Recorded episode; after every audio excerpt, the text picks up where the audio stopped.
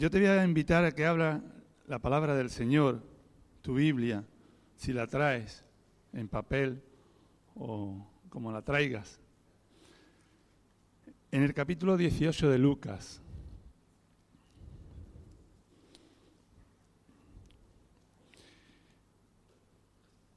dice que Jesús pasaba en su contexto anterior, en los textos anteriores, Jesús con sus discípulos y todos aquellos que lo seguían, pasaba entre Samaria y, Galilea con destino a Jerusalén. En su trayecto, en su viajar, sanó, si vemos eh, capítulo anterior, sanó a leproso, a diez leprosos en el camino, respondió alguna que otra pregunta que los fariseos le hacían.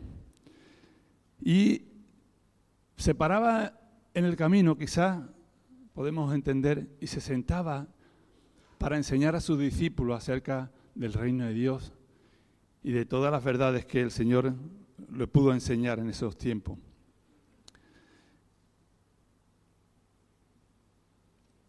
Él le refiere una parábola que finaliza con una pregunta. Y es la que yo quiero centrarme en esta mañana. En el versículo 8. Os digo que pronto les hará justicia, pero cuando venga el Hijo del Hombre, ¿hallará fe en la tierra? Padre, te damos gracias, Señor. Gracias por permitirnos estar un día más aquí. Gracias por permitirme, Señor, transmitir tu palabra. Te pido, Señor, que tú quites de mí todo aquello, Señor, que, que no sea tuyo, para que tu palabra fluya con libertad, fluya con unción de lo alto, Padre, y que llegue a los corazones, Señor, que tú has preparado en esta mañana. Te damos gracias, Señor, en el nombre de Jesús. Amén. Amén. Gloria a Dios. Yo quiero leerte este versículo en varias versiones, porque es importante que, que entendamos. Les dijo en, en, otra versión, les dijo, Él pronto les hará justicia. Pero cuando venga el Hijo del Hombre, cuando el Hijo del Hombre regrese, ¿a cuántas personas con fe encontrarán en la tierra? Otra versión, claro que no, sino que le responderá de inmediato, pero cuando yo, dice Jesús, el Hijo del Hombre, regrese a este mundo, ¿acaso encontraré gente que confíe en Dios? Y yo le he titulado a este mensaje que hallará Jesús cuando regrese. Esta pregunta implica que la fe sería escasa, ¿verdad? Porque dice, ¿qué hallará cuando yo regrese? Pero a la vez que hace esta pregunta, Jesús también nos hace una afirmación. ¿Y sabéis cuál es la afirmación? Que Jesús vendrá. Jesús vendrá. Nos lo da con toda seguridad. El mismo Jesús con esta pregunta vemos que no predecía un mejoramiento en la situación general, en las condiciones espirituales de este mundo, sino todo lo contrario. Y hoy día lo podemos ver. Podemos ver y escucharlo, como lo que más escuchamos es la palabra. ¿Sabéis cuál es la palabra que más se escucha? Crisis. La palabra que más he escuchado por todos sitios, crisis, crisis política, crisis moral, crisis eh, económica, crisis política, cultural, pero también crisis de fe. Crisis de fe. Nuestra fe en estos tiempos está siendo atacada y podemos preguntarlo, ¿se está perdiendo la fe? Podemos hacer nuestra pregunta, ¿se está perdiendo la fe? Si vemos, como, decía Serafín, eh, ese libro, podemos ver la fe de esos hombres, cómo ellos perseveraban aún situaciones muy difíciles, ¿verdad? Y como él dijo, ahí han ido a formar parte de esa nube de testigos que están continuamente viéndonos. En el mundo, como decía un compañero de trabajo, cada vez menos se está, o sea, que se, cada vez se cree menos, se está volviendo más a lo secular, a no creer tanto en Dios. Porque en, buscar, en vez de buscar la guía de Dios, se confía solamente en uno mismo para resolver los problemas. Nos hacemos nosotros como Juan Palomo, yo me lo guiso y yo me lo como. Las generaciones van pasando, pero los problemas crónicos, como esa falta de fe, sigue permaneciendo, sigue estando. Nosotros como creyentes deberíamos seguir este ejemplo que le dio eh, el apóstol Pablo al joven Timoteo en 1 Timoteo capítulo 4, que fuese ejemplo, no solamente en conductas, en amor, sino en fe. Que fuese ejemplo en fe. Y no importa que sea joven, hermano, no importa que sea adulto, como decíamos que hay hermanos con más de 80 años, no importa que sea joven o anciano, no es un impedimento en nuestra edad. Debemos de vivir de tal modo que mostremos a otros que Cristo vive en nosotros, que el amor de Dios está en nosotros. Podemos estar seguros de nuestra fe o de que Dios es fiel, ¿verdad? Pero no, a veces no estamos tan seguros de nuestra propia fe.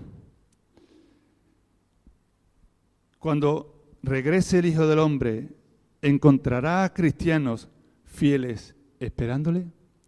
Debemos de hacer nuestra pregunta. Cuando el Señor regrese, ¿nos encontrará fieles? Que tengamos una fe persistente, una fe que persevera, como la viuda de la parábola. No hemos leído toda la parábola, hemos leído solamente el último versículo, ¿verdad? Pero que este versículo hace conclusión a una parábola. Y es la parábola de la viuda que ya todos conocemos. Jesús relata esta parábola que demuestra esa necesidad de orar y de tener y practicar una fe viva y perseverante, porque podemos ver que esta mujer clamaba delante de ese juez por justicia, ¿verdad? Y al contrario que este juez injusto, tenemos un juez que es justo, que es nuestro Señor Jesucristo. Amén. Es nuestro Señor Jesucristo. Y Él contesta todas nuestras oraciones y nos hará justicia porque Él es justo. Y Él contestará esas oraciones que están dentro de la voluntad de Dios. Amén. Suceden cosas que desafían nuestra, nuestra fe. Estamos en un mundo difícil, unos tiempos complicados, y hay momentos que están desafiando nuestra fe, ¿verdad? Las preguntas surgen y nos, y nos hacen luchar contra la fe que creemos, contra lo que creemos. Luchar Hermano, con tu fe no es signo de que seamos débiles cuando luchamos con nuestra fe. Es signo de nuestra humanidad, de que somos humanos. Los hombres y mujeres de la Biblia nos lo demuestran así. No te sorprendas cuando tu fe sea desafiada a una pelea, a un combate. La palabra de Dios dice en Primera de Timoteo, pelea la buena batalla de la fe. Pelea la buena batalla de la fe. ¿qué, nos está diciendo? Que van a venir momentos en los que tenemos que pelear, pelear. Y todos sabemos que la, que la fe no es un ingrediente mágico, ¿verdad? No es una pastillita que nos tomamos por la mañana, uff, hoy es domingo, la pastillita de la fe. Y y ya vamos, somos los más espirituales del pueblo, sino es una conducta que nos conduce a una actitud verdadera de confianza en Dios. Y no solamente el domingo, sino es el lunes, martes, miércoles, todos los días de nuestra vida. No porque estés aquí sentado puedes tener más fe que el que no está sentado hoy aquí. Hebreos capítulo 11 nos dice que es realmente la fe. Yo lo voy a leer en una versión que, que me gustó. La fe es la confianza de que en verdad sucederá lo que esperamos. Esa viuda tenía confianza en que el juez le hiciera justicia? Es lo que nos da la certeza de las cosas que no podemos ver. Esa mujer no veía la justicia por ningún lado, pero perseveró, ¿verdad? Y hay otro texto en Hebreos capítulo 12 que me encanta, que dice, puesto los ojos en Jesús, el autor y consumador de la fe. Eh, perdón, enfocados en Jesús. Enfocados en Jesús. ¿Por qué? Porque Él es el principio y el final de nuestra fe. Él es el principio y el final de nuestra fe. Y esa fe nos da la seguridad de que Dios tiene el poder y la voluntad de obrar en nuestras vidas, en cada área de nuestra vida. A medida que la fe se fortalece, porque necesitamos fortalecer nuestra fe, ¿verdad? ¿O quién es tan fuerte todos los días? Necesitamos cada día que nuestra fe se fortalezca para que deje de ser una única convicción intelectual y se convierta en un compromiso y un modo de vivir. Un modo de vida que no solamente creemos en Dios o creemos que Dios se preocupa por nosotros, sino que queremos hacer día a día su voluntad y entrar en los planes y la voluntad de Dios. La verdadera fe tiene que ser alimentada. No es una pastillita, como decíamos, tiene que ser continuamente y diariamente alimentada. Tiene que ser nutrida y cultivada espiritualmente. Porque de otra manera seríamos inmaduros y estaríamos incompletos en la fe. Y por lo tanto estaríamos practicando una fe falsa. Y Jesús nos, nos advierte que hay fe falsa. Si vienes conmigo a Mateo, capítulo 7, versículo 21,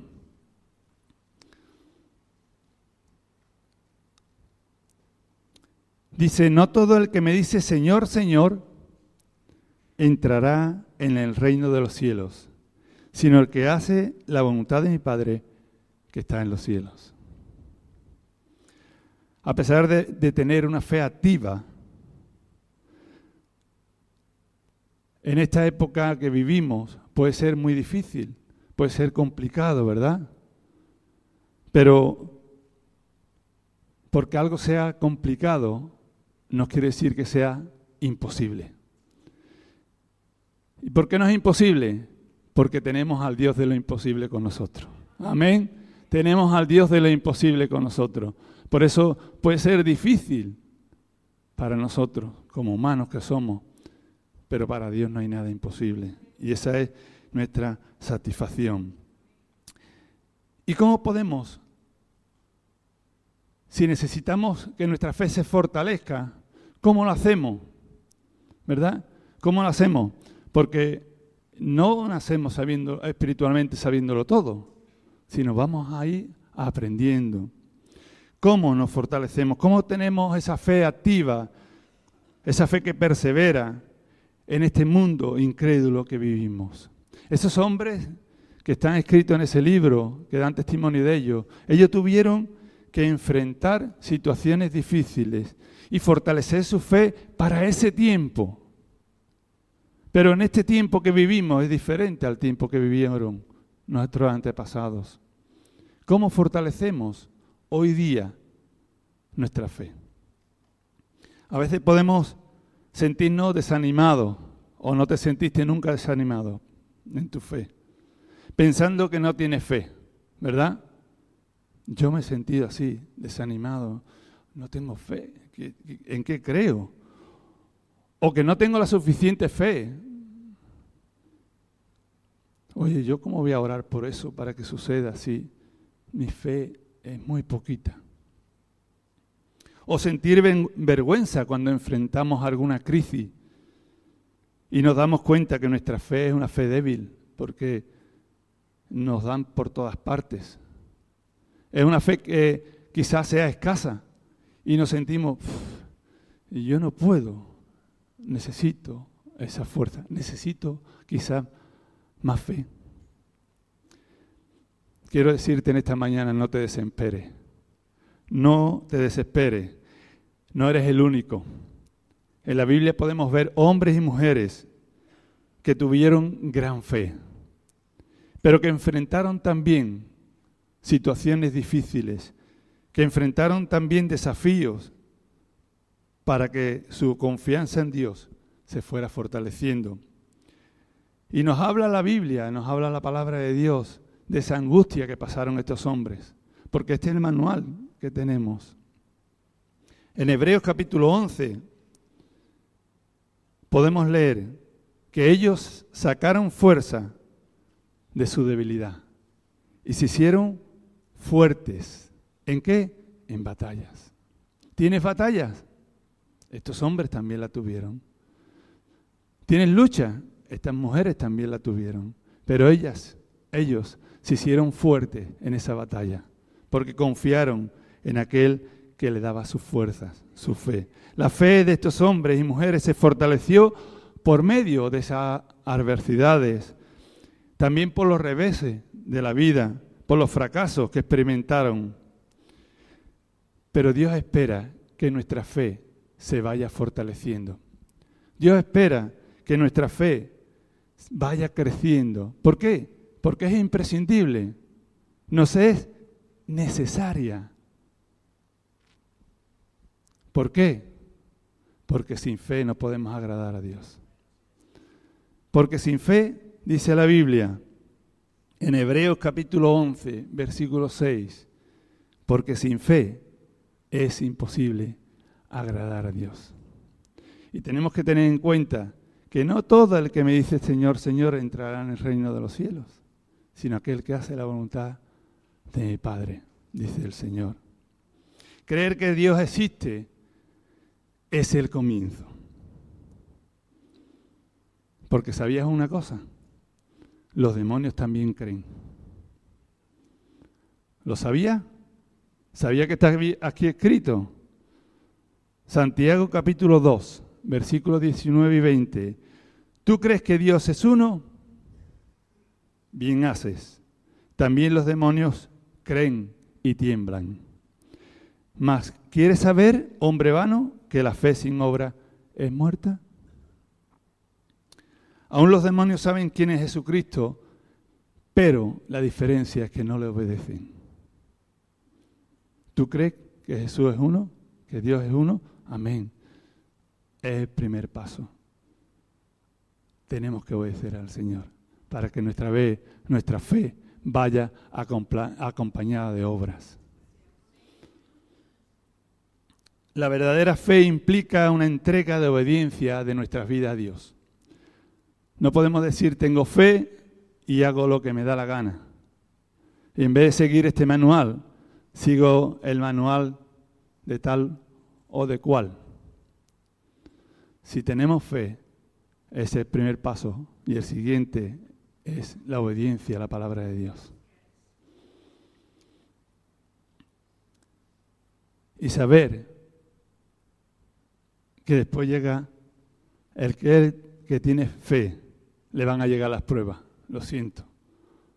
Lo siento decirte que te llegarán pruebas. Si tu fe, no una fe solamente de Señor, Señor, sino una fe que obedece la palabra de Dios, llegarán las pruebas, llegarán las situaciones difíciles, que seremos probados, como dice la palabra, que seremos probados, mucho más preciosa que el oro, será sometida nuestra fe a diversas pruebas. Y sabéis cómo se prueba el oro, ¿verdad? Se calienta a temperaturas altísimas para que suba las impurezas y puedan ser quitadas. De, igual manera, esas pruebas, esas dificultades, esas adversidades que vienen a nuestra vida y conviten, con, eh, pelean contra nuestra fe, nos hacen fortalecernos. Y nos hacen crecer espiritualmente, por supuesto. Como, como decía el pastor, esos gigantes de la fe. Esos gigantes de la fe. Empezaron no siendo gigantes, pero llegaron a ser gigantes de la fe. Y si quieres ver más gigantes bíblicos que conocen todo el mundo, nos vamos al libro de Hebreo capítulo 11 y allí veremos todos los gigantes de la fe, hombres y mujeres. Un gigante de la fe, Daniel, que todos conocemos desde pequeño, ¿verdad? Cuando el profeta Daniel se negó a cumplir ese dicto real que le obligaba a cometer el pecado de idolatría, ¿dónde lo echaron?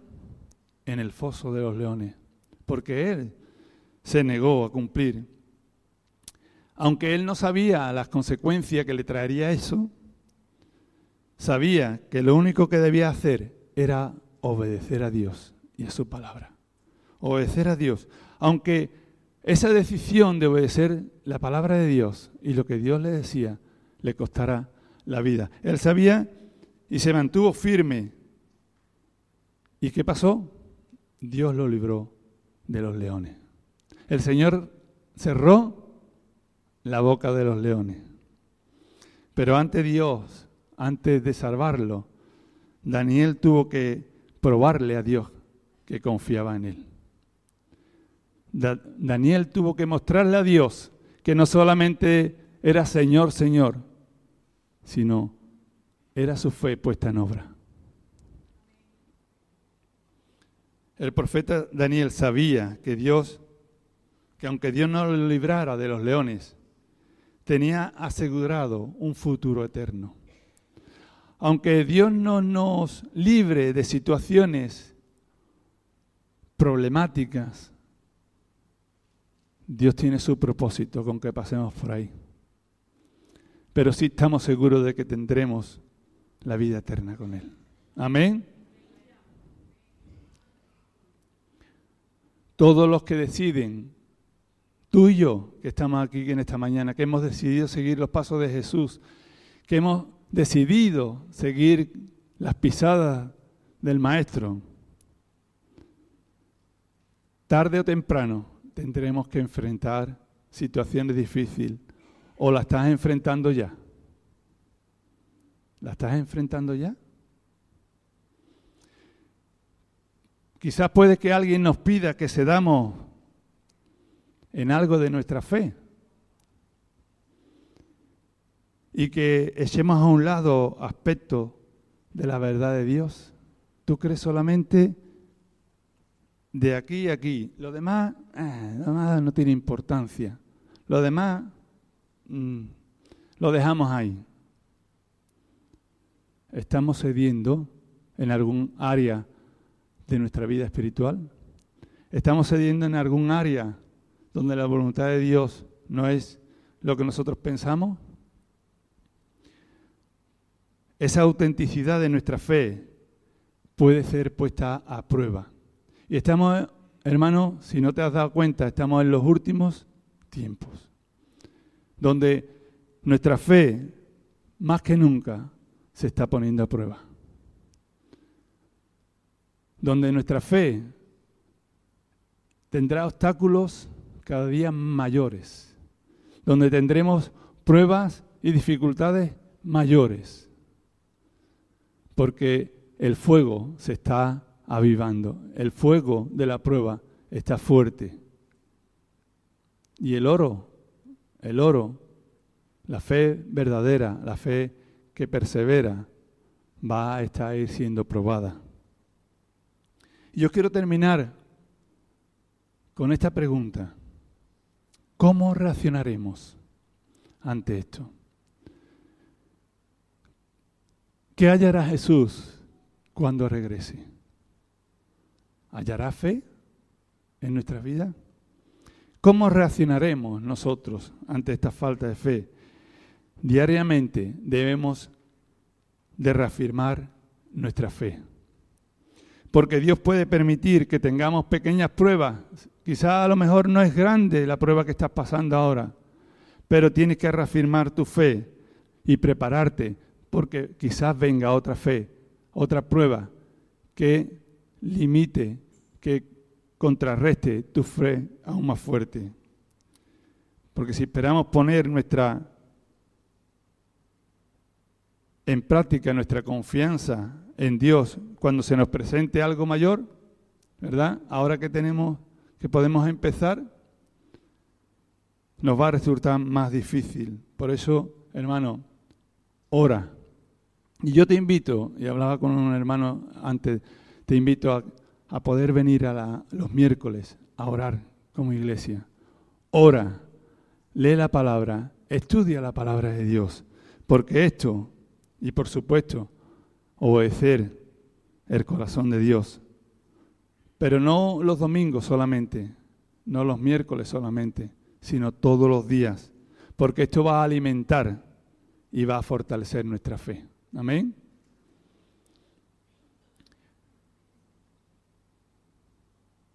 Yo quiero dejarte con esta pregunta y con, y con esto acabo. ¿Hallará el Señor Jesús fe en tu vida cuando Él regrese? ¿Hallará el Señor fe en nuestras vidas cuando Él vuelva? Porque la parábola de la viuda hemos visto que cuando lanza Jesús la pregunta, también lanza una afirmación, y es que Jesús volverá. Amén. Amén. Que el Señor os bendiga.